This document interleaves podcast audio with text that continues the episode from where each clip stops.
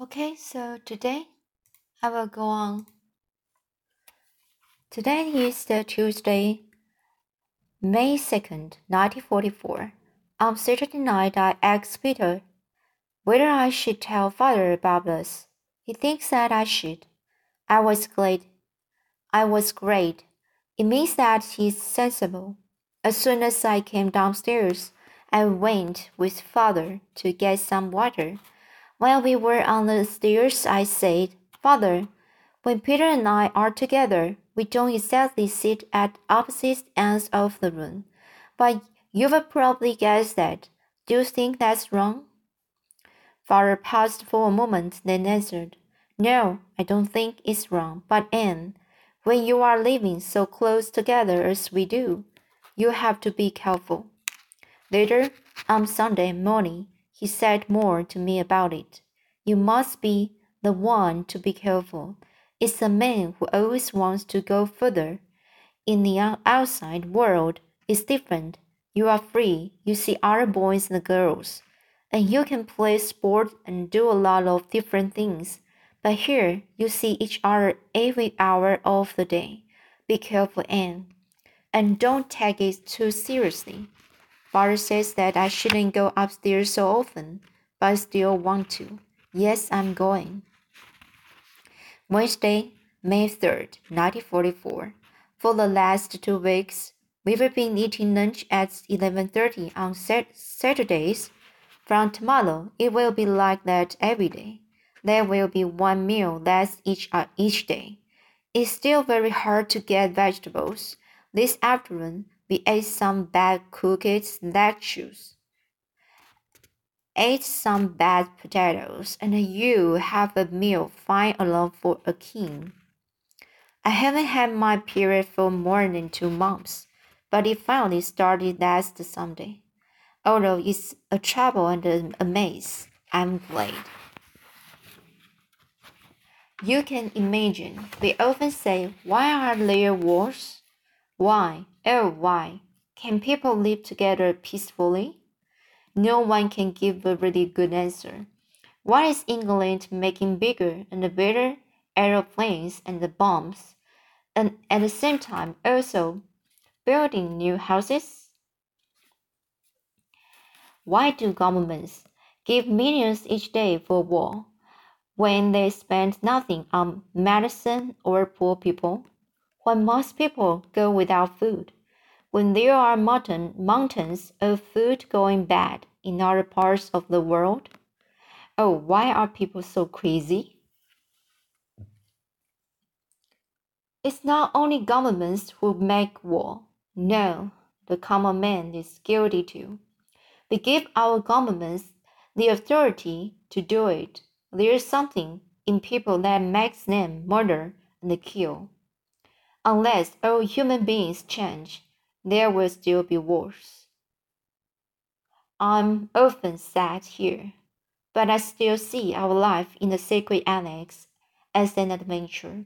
It's dangerous but exciting I've decided that I want to live a different kind of life, not like other girls, and that I won't be an ordinary housewife.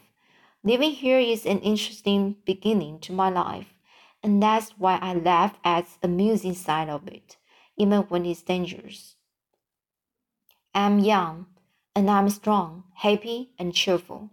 I feel that I'm growing up more every day, and that's the end of the war It's not far away.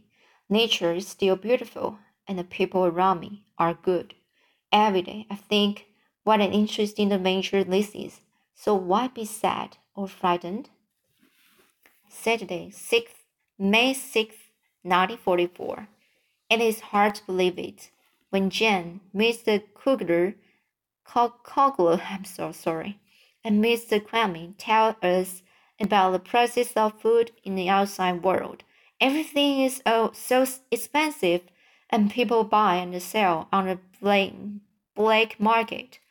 One person can sell you a little bit of wool, another some ration books, and another some cheese. Stealing and murder happen every day. Even the police and the night watchmen are doing it. Everyone wants food to put in put into their stomachs, and they can earn a lot of money to eat.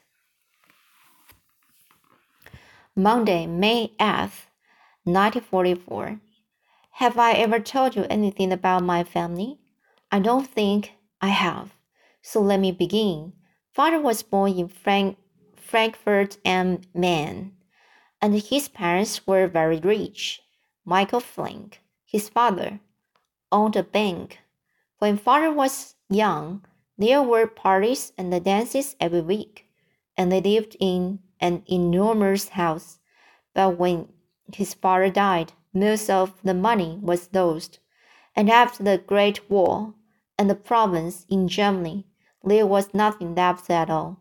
Mother's family wasn't so rich, but they had quite a lot of money, and she also tells tells us stories of private dances and parties with 250 guests.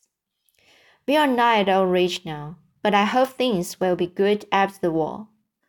I don't I'd like to spend a year in Paris and London to learn the language and study art history. I've told you before, I want to see the world and do all kinds of exciting things, and a little money will be very useful. Friday, May 19, 1944. I felt awful yesterday. I was sick and had a headache. I'm feeling better today. I'm very hungry, but I won't eat the beans that we are having for dinner. Everything is going fine between Peter and me. We kiss each other good night every evening, and he always asks for another kiss. He's so happy to know what that somebody loves him. I'm not so close to him now as I was. My love hasn't grown, grown colder, though. Peter's lovely boy, but I will close the door to the to the, to the Anne deep inside. If he wants to find her again, he will have to break down the door. Monday, May 22nd, 1944.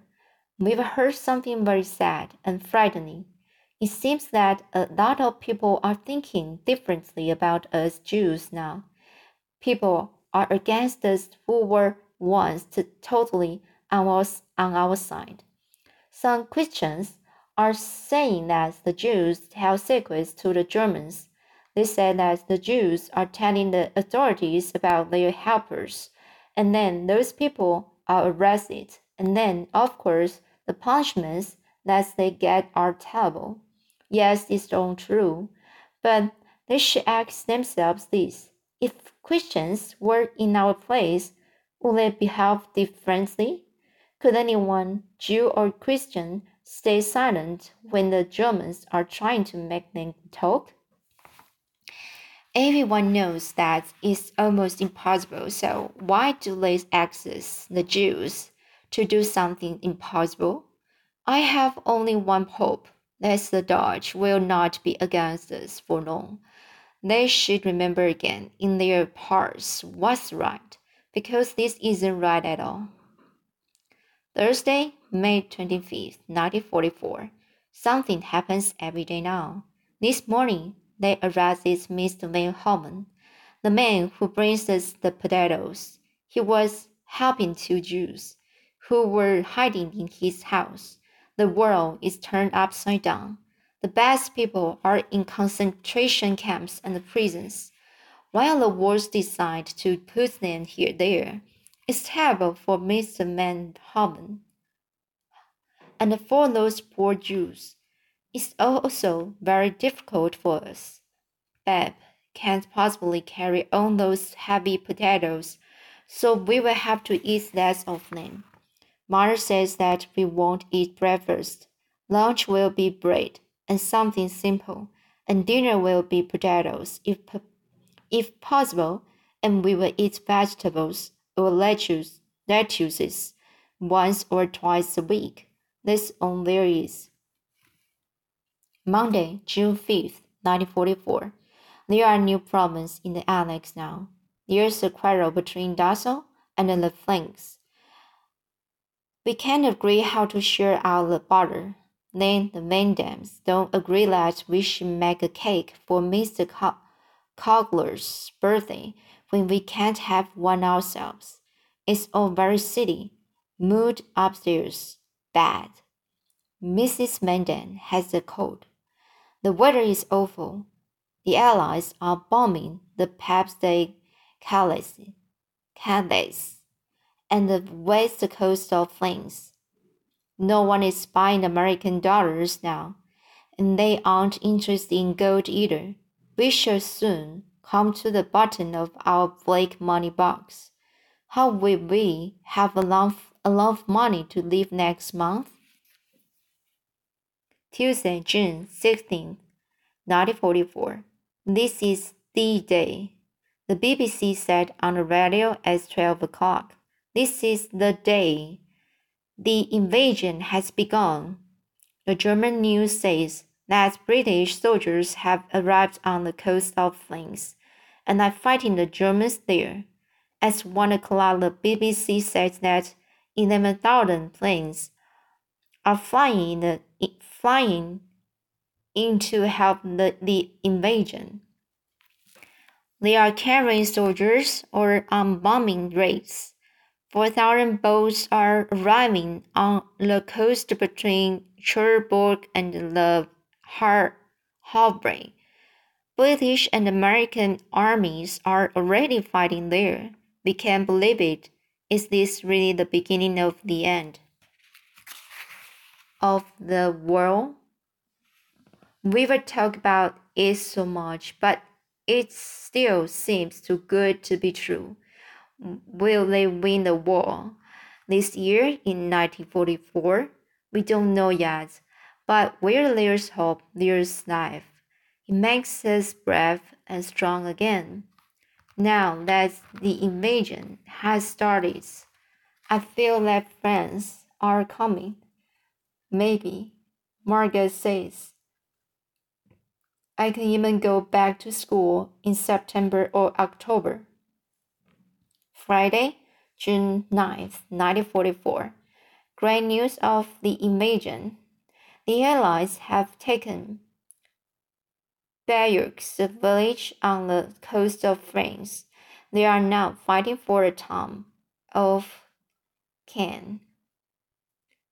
Sorry, I I not, not sure how to pronounce the, the, the place name. On the Tuesday, June 13th, 1944. I've had another birthday, so now I'm 15.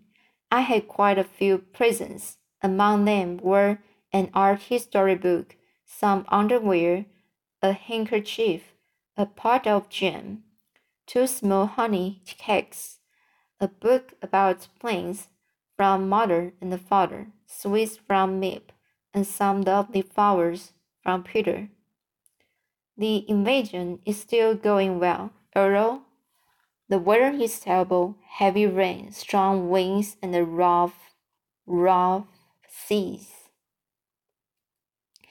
Peter loves me more each day, but something is holding us back, and I don't know what it is. Sometimes I wonder if I wanted him too much. I think that perhaps it wasn't real, but then if I can go up to his room for a day or two, I want him badly again.